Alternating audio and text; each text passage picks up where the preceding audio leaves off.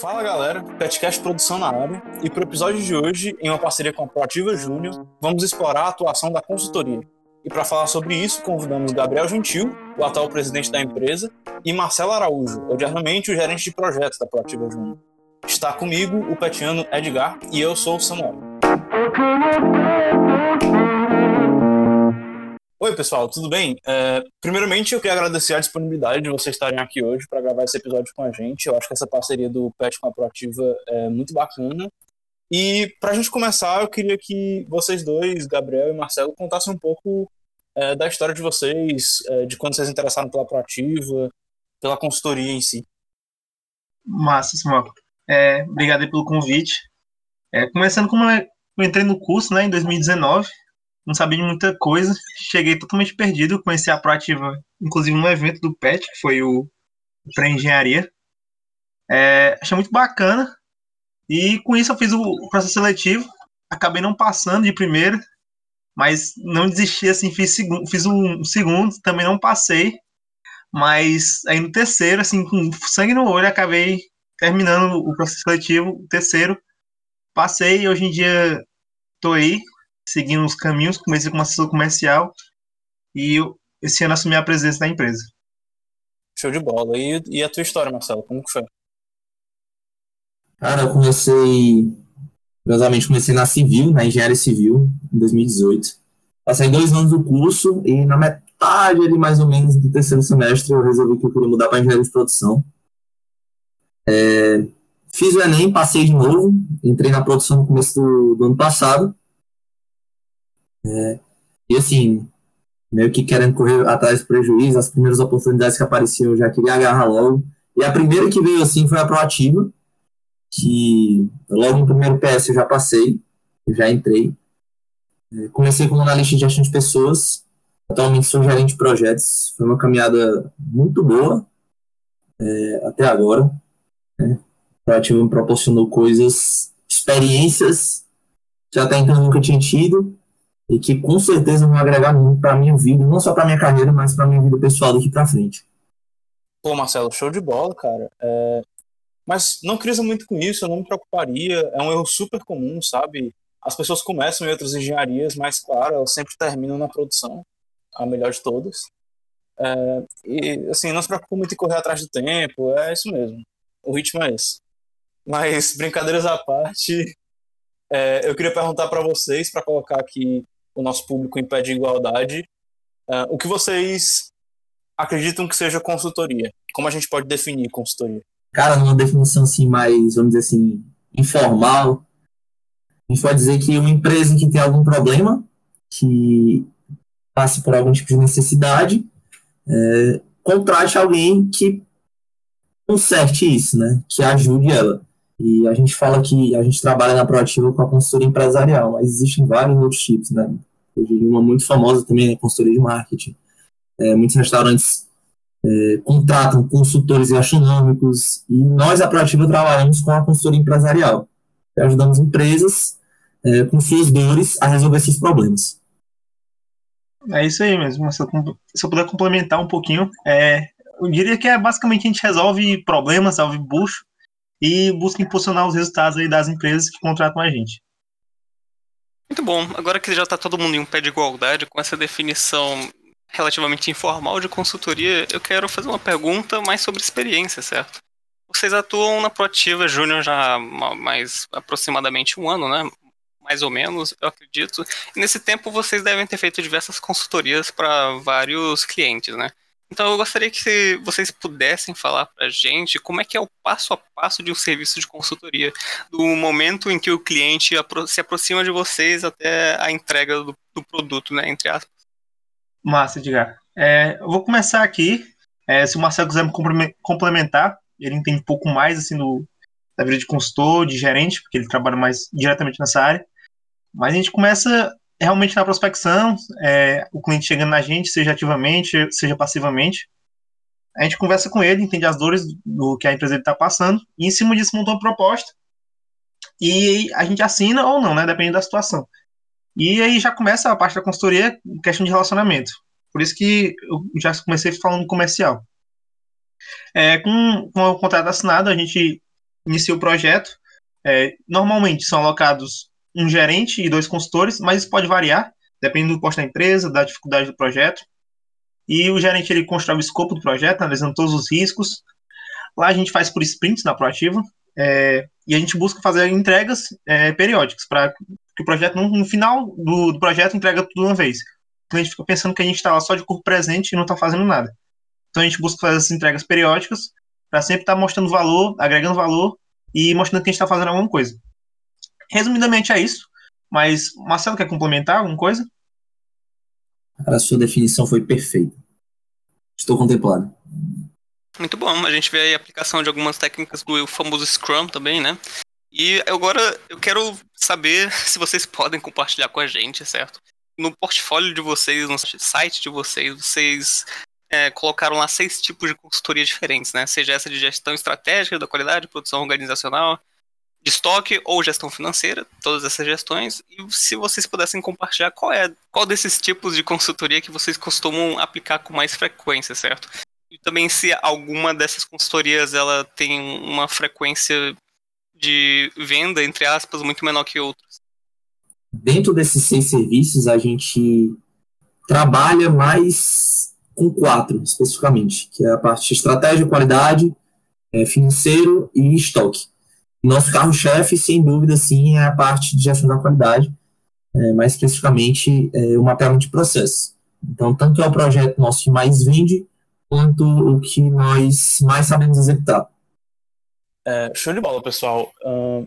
Mas aqui, trazendo para uma perspectiva mais do ponto de vista do aluno de engenharia de produção, eu queria saber quais são os conhecimentos acadêmicos, uh, assim, que vocês aprenderam dentro das cadeiras e tal, uh, que vocês mais usam ou aplicam nas consultorias de vocês, caso exista. Massa. É, vou falar mais sobre a parte de estratégia, que até agora foi a cadeira principal assim, que a gente teve, que a gente consegue aplicar, né? A gente está tendo agora engenharia econômica, que também é algo aplicável, parte de fluxo de caixa e tal. Mas realmente a parte de estratégia, por exemplo, ferramentas que a gente aprendeu nas aulas de, do Sérgio Elias, do Alisson, que é, por exemplo, é, ferramentas como OKR, é, análise SWOT, a matriz SWOT, que é muito utilizado na análise estratégica, as cinco forças de Porter. Todas as ferramentas de estratégia a gente utiliza muito quando vai executar PE, e também utiliza muito internamente para a gente medir indicadores como OKR, para a gente traçar uh, o que é a nossa visão de futuro, onde a gente quer chegar, quais são os valores que a gente também constrói nas empresas. E é basicamente isso. Todas as ferramentas que a gente aprende, a maioria delas são bem, muito utilizáveis, só depende da situação. Claro que não vai utilizar todas sempre, porque varia de empresa para empresa, de realidade para realidade. É, o que acontece muito é, na, dentro da nossa realidade, né? Normalmente são pessoas de semestres é, mais ou menos ali entre o primeiro e o quarto semestre que, que entram na proativa e permanecem lá, né? É, de que muitas vezes alguns conhecimentos da faculdade a gente meio que precisa se capacitar antes de, de, de chegar nessa cadeira, vamos dizer assim. Então, a parte de estratégia, a parte de processo, a gente tem um treininho muito intenso, que a gente busca capacitar é, sempre as pessoas que estão entrando para que elas executem muito bem. Muitas vezes as pessoas não vi, nunca viram uma ferramenta de mapeamento de processo, nunca viram um Visage, é, um, um POP, ou qualquer coisa nesse sentido, antes da proativa. Né? Então a gente busca capacitar de forma rápida, de forma intensa também, de, e, com, e com qualidade. É, para que é, o, a caminhada dela dentro da proativa não dependa exclusivamente também do, do que ela ainda vai aprender na faculdade para que ela chegue nessas cadeiras, nessas disciplinas, já com conhecimento prévio e com uma boa base também. Massa, massa. É, faz muito sentido. Como alguns alunos entram muito cedo né, dentro da proativa, é, nada mais justo do que é, fazer esse treinamento intensivo e tal, que inclusive é uma das grandes vantagens de se entrar na proativa, né, que você é, ali para se desenvolver e, enfim, aprender mais e ter um conhecimento prático, que é uma das coisas que muita gente sente falta no curso. Uh, mas voltando aqui para o escopo da consultoria, eu tinha uma pergunta uh, que é verdadeiramente uma curiosidade minha, que eu queria saber qual que é o, o, o, o principal problema uh, nas empresas que vocês atuam como consultores. Tipo, qual que é o, o problema das empresas que vocês mais veem com frequência, assim? Cara, normalmente, assim, é, já, como falei, né? A maior parte dos nossos serviços vendidos são de gestão da qualidade, são de processo. Então, na maioria das vezes, as empresas não têm processos bem definidos. É, ou tem, e só querem documentar, é, mas muitas vezes acontece a empresa não ter esses processos bem definidos, ter muitos gargalos, ter muito atraso de entrega, ter é, um, aumento, um aumento excessivo nos custos. E o intuito né, desses nossos projetos, assim, desse nosso carro-chefe, é justamente é, acabar, pelo menos diminuir o máximo que a gente puder, é, essas dores. Acontece também, né? Eu, eu acho que depois do. Acredito que depois do mapeamento de processo, nosso principal. É, nosso principal serviço seria a parte estratégica, né? Então, acontece muito também de empresas quererem crescer, quererem projetar um, um futuro, é, estabelecer metas, se organizar também é, como, como, como gestão, como liderança também, e se estabelecer no mercado. Entre esses e outros também relacionados a estoque, relacionados a financeiro, que a gente consegue é, resolver e ajudar a impactar a vida de muitas pessoas. Gentil aí, se quiser me, me complementar, fugir um pouquinho da ordem agora, né? Massa, Marcelo. Não, tranquilo. É, eu queria só complementar em relação a um serviço, uma, dor que acontece muito, muito, muito mesmo em empresas.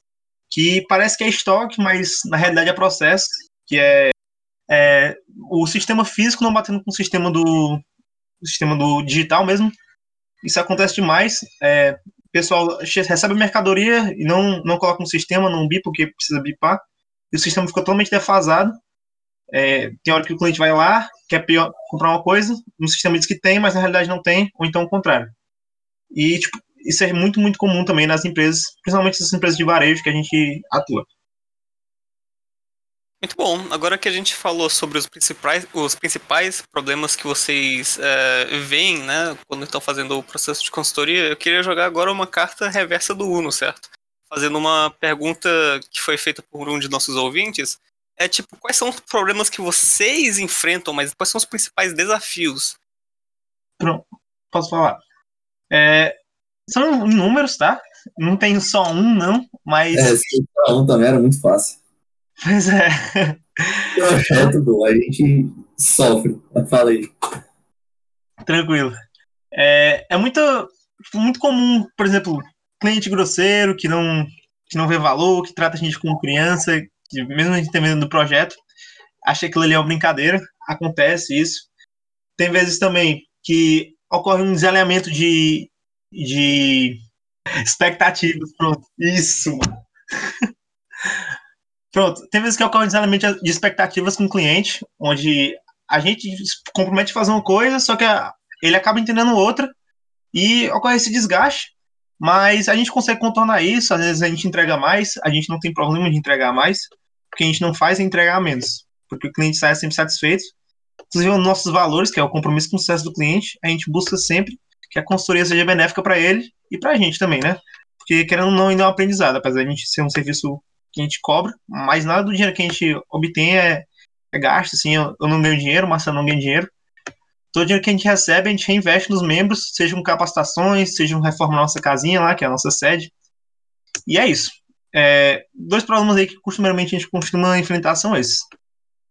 Cara, e um que eu acho que é sem dúvida o que ocorre 100% das vezes é que a gente, a partir do momento que a gente fecha um contrato, é, que o escopo é estabelecido pelo pessoal do comercial e quando a gente de projetos tenta encaixar o que foi combinado é, em um cronograma, é, a gente faz um planejamento, alinha com os consultores, alinha com o cliente, a gente faz um canvas do negócio, faz um canvas do projeto no começo da, da consultoria e, e, define todas as entregas, mas quando a gente chega no meio do projeto, o cliente sente outras necessidades, é, o cliente já não é mais o mesmo, já não tem as, mais as mesmas expectativas, já quer outras coisas.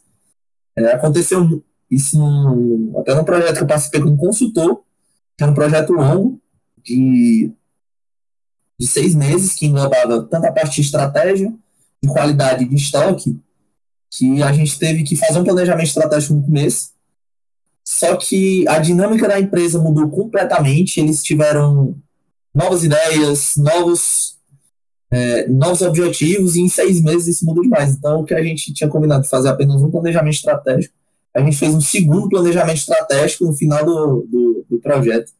Claro que aproveitando algumas coisas que a gente tinha construído, mas que acontece demais, demais, demais é mudança de, de, de, planejamento, que define uma entrega que talvez eles não queiram mais, a gente tem que se adaptar é, à, à realidade, às vontades também do cliente, né? Como o Gabriel falou, a gente tem esse compromisso com o sucesso do cliente. Essa questão das pessoas, às vezes, tratarem com muito desrespeito, né? O trabalho de pessoas jovens, que nem todos nós aqui, deve ser um problema muito enfrentado por empresas juniores ao redor do Brasil inteiro, né? Porque os clientes geralmente são pessoas com uma mente mais fechada, tratando-se sei lá, de gerentes de empresas, então é algo muito triste de se ver mesmo, não dando muito valor ao trabalho de vocês. E Outra pergunta que eu queria fazer sobre o trabalho de consultoria em si é porque, tipo, vocês fazem consultorias de diversos setores, né? Diversos, diversos tipos de consultoria para os seus clientes. Eu queria saber quais são os principais, uh, principais ferramentas ou tecnologias que vocês costumam utilizar para fazer consultorias, né? Vocês provavelmente utilizam ferramentas e tecnologias diferentes para consultorias diferentes, mas qual é aquela que vocês podem falar que está presente em praticamente todos os serviços que vocês aplicaram, aquelas que vocês podem realmente destacar bem grifadinho lá? É, depende muito do serviço que a gente está utilizando, que a gente está fazendo. É, por exemplo, é, na parte de estratégia, quando a gente está fazendo planejamento estratégico, usamos as ferramentas mais conhecidas, Canvas, SWOT, é, fazemos pesquisa de clima organizacional, muitas vezes fazemos pesquisa de mercado, análise de, ambiente, externo, Porter, é, missão de valores, OKR.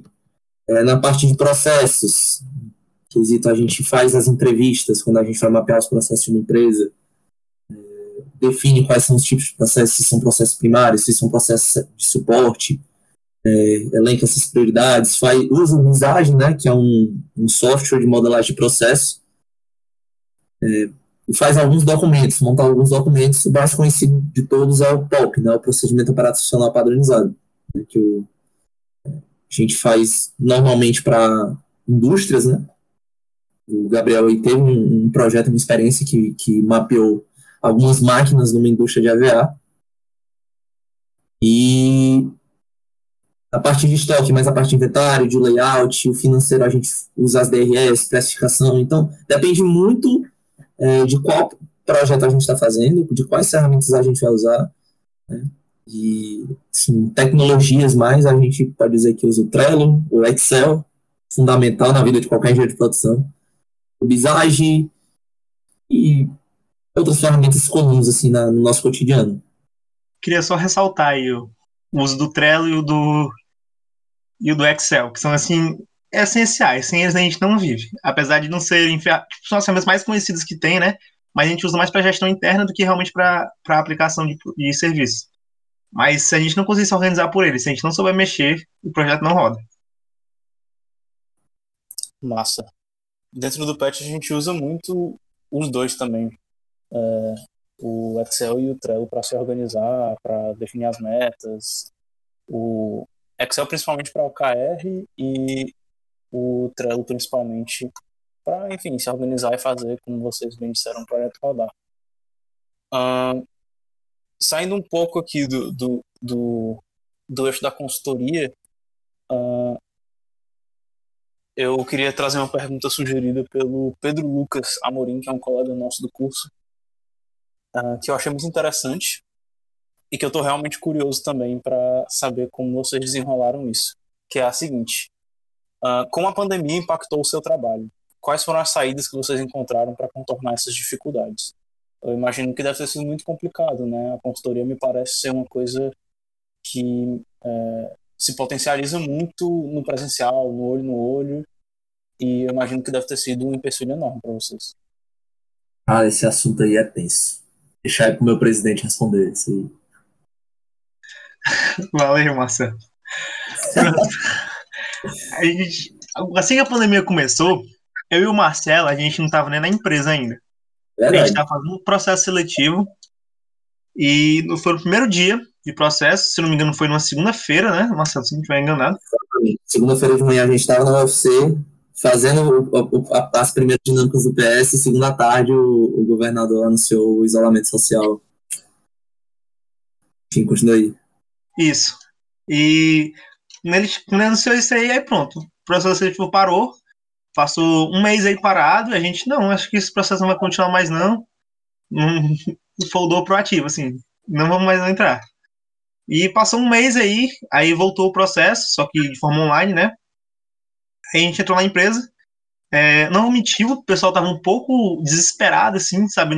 Sem muito, sem muito rumo, sabe? Porque ninguém tinha, na realidade. Não era só a gente. A gente não sabia como é que ia proceder a pandemia, a gente não sabia o que, ia abrir, o que, que ia fechar. E a gente ficou um pouco sem rumo no início. Mas a gente foi pensando, se estruturando. E a gente tirou muito desse tempo também para fazer algumas organizações internas. E a gente focou em serviços que eram possíveis de ser feitos à distância, de ser feitos remotamente. É, por exemplo, planejamento estratégico, que é algo que, querendo ou não, é possível ser feito à distância, claro que presencialmente, na minha opinião, claro é muito melhor, dá para tu sentir, ter um feeling muito melhor de como é que a empresa roda, como é que é o pensamento dos funcionários, como é que é a empresa dos gestores, pensamento dos gestores, desculpa. E, mas é algo que era possível, sabe? E a gente começou a focar muito nesse serviço, começou a prospectar muito querendo fazer isso. A gente também teve estratégias que não deram muito certo, mas serviram de aprendizado, que era inclusive vender esse serviço para outras empresas juniores. A gente prospectou empresas juniores para vender o planejamento estratégico, e querendo ou não, a gente tem uma, uma gestão interna assim, mais bem estruturada do que a maioria da, das empresas do Brasil, assim. Até por a gente ser um EJ de gestão, EJ é Empresa Júnior, certo? Isso é uma abreviação. E foi basicamente isso, nossas, nossas mudanças de pensamento, nossas atividades. E tudo foi pro virtual também, as RGs que eram presenciais, é, obviamente também ficou virtual. E ocorreu também um problema grande, que foi desmotivação do time. Mas aí, com o tempo, a gente foi se adaptando, o pessoal foi se acostumando e começou a dar certo. Claro que ainda não foi o ideal de todos, mas a gente está se adaptando ainda e acredito que esse ano a gente está bem mais preparado do que estava no passado. É, o que é que acontece, né, que a gente vive num estado, no Ceará, onde a palavra consultoria é quase um palavrão, né? Os empresários, assim, não, é, não são todos, assim, que valorizam a consultoria como em outros estados. Com certeza, cara. Os empresários aqui, eles são muito uh, como é que eu posso dizer isso? Mas eles têm uma tendência de, de ser muito. de se acharem. Pô, qual é a expressão que eu tô procurando, gente? É tipo, narigudo, é, cabeça, cabeça para cima. Rei da barriga. É. O, os empresários daqui, de, daqui do, do Ceará têm tem muito rei na barriga, assim, acham que tudo que eles fazem é perfeito. E eu imagino que isso deve ser uma grande dificuldade para vocês também, né? De, sei lá, sugerir uma mudança e o cara dizer, uh, não, não vou fazer, o meu jeito é melhor, e aí depois ele te questionar do porquê que não, não, não, não houve um resultado significativo no final da consultoria. Né? Cara, isso aí é mais normal do que vocês imaginam. Mas o que é que acontece, né? Como, como a gente está falando, a consultoria, a palavra consultoria é quase um palavrão aqui, né? Então, é, vender isso num contexto em que muitas empresas fechando, principalmente assim, bares, alguns restaurantes que não tinham um delivery muito forte, varejo fechando muito, assim, quem não se adaptava ao e-commerce não conseguia se manter. Então foi um período assim que o que eu sempre falava nas nossas reuniões, né, que nosso nicho de clientes estava se escondendo, não estava querendo gastar, não estava querendo comprar, então foi um período difícil. A gente teve que mudar as estratégias, teve que, que prospectar IJ, teve que fazer tudo isso. Mas no final das contas, né, eu acho que com um trabalho bem feito, assim, a gente conseguiu bons clientes. Estamos hoje é, com vários clientes, né, o, em consequência ainda do ano passado, de clientes que permaneceram. Eu gosto, gostei até de falar isso aí uma vez numa reunião, que esse é o problema que a gente estava sonhando em ter há muito tempo, que era consultores com dois, três clientes cada um, gerentes com dois, três clientes cada um e executando bem, e dando conta e fazendo, e fazendo as coisas acontecerem. Né? Foi um período difícil, como, como o Gabriel falou, mas eu acho que hoje, tanto o Ceará é, quanto nós, a Proativa, estamos mais preparados ainda para caso ocorra de novo. Já temos nossas estratégias, já temos tudo bem definido. para correr muito bem aí no possível, é, no possível pior aí do nosso mercado. Poxa, que bom. Até porque o, a engenharia de produção em si ganhou muito ibope, né? Depois de começar a pandemia. A, a logística foi uma coisa que começou a ser muito mais valorizada, dentre várias outras coisas.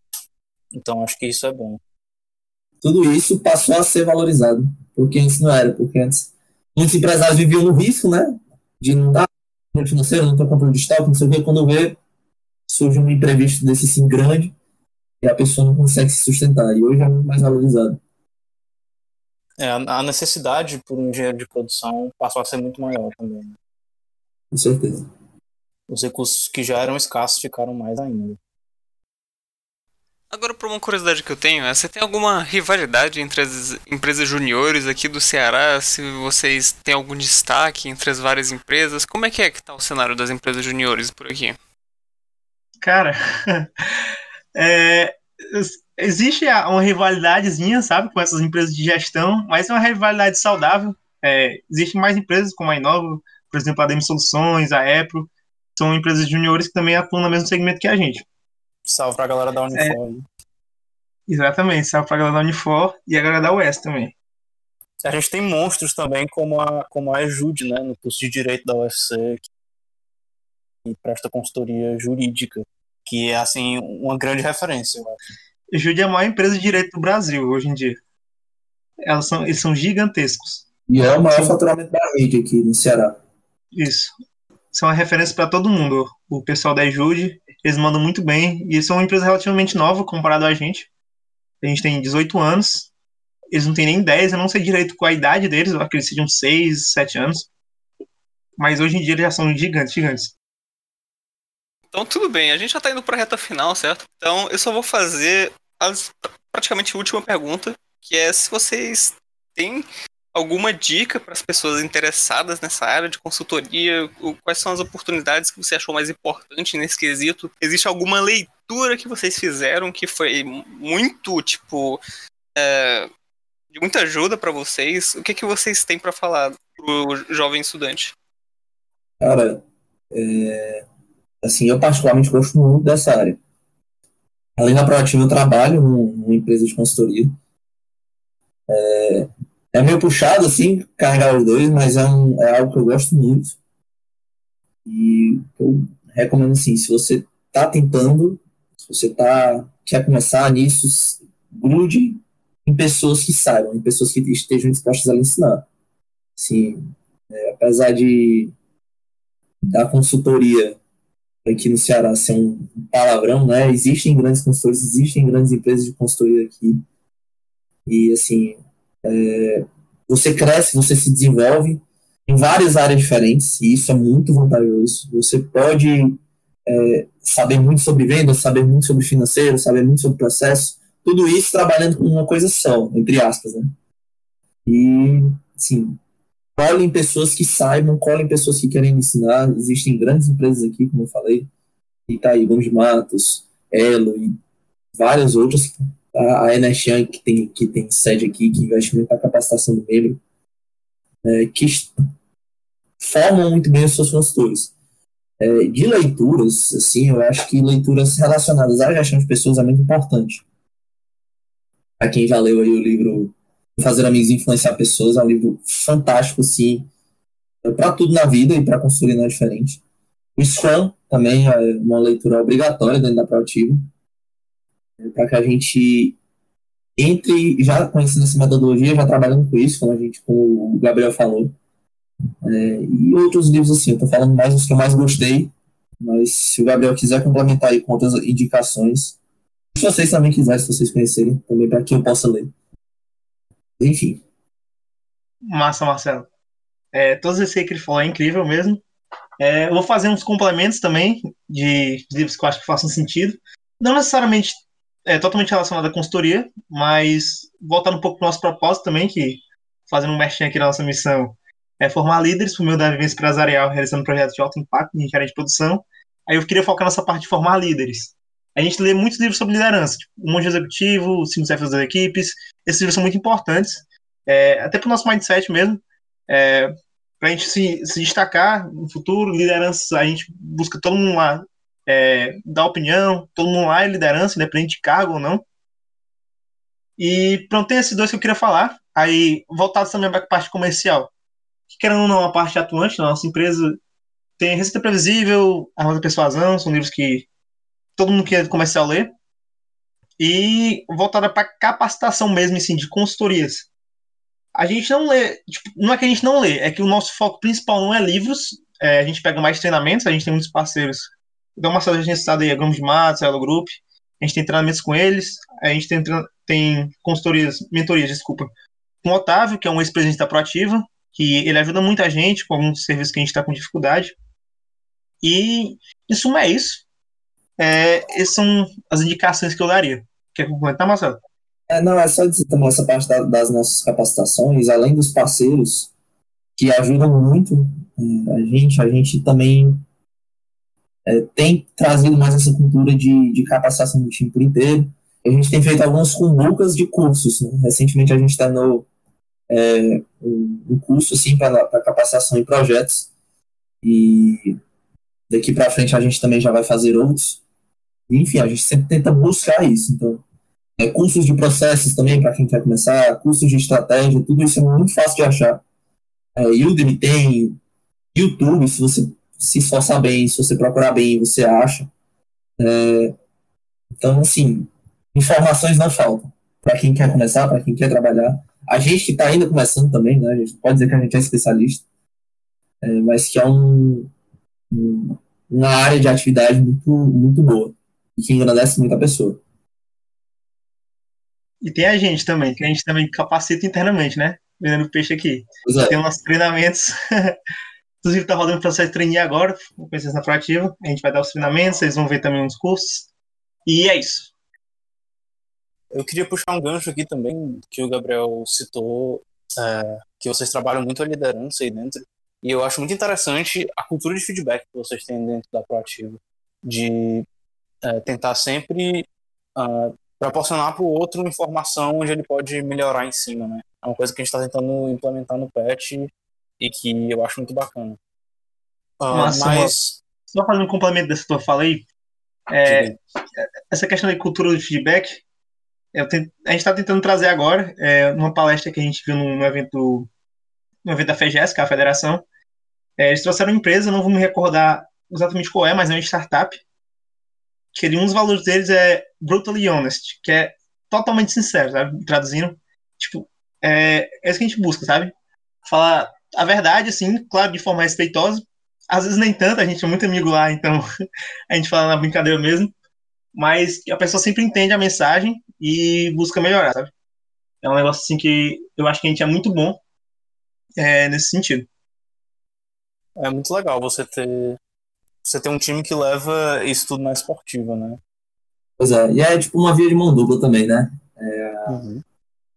Tanto você saber receber, né? Porque muitas, muitas vezes a gente foca só nisso de saber receber o feedback e tudo, de ser humilde com isso, mas é saber dar o feedback também. Como o Gabriel falou, a nossa nosso clima dentro da empresa é muito bom, somos muito amigos.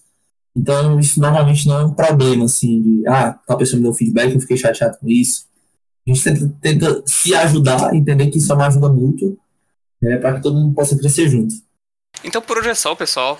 É com enorme satisfação que a gente finaliza o episódio de hoje na presença dos queridos Gabriel Gentil e Marcelo Araújo, que trouxeram um pouco da experiência deles sobre consultoria na Proativa Júnior.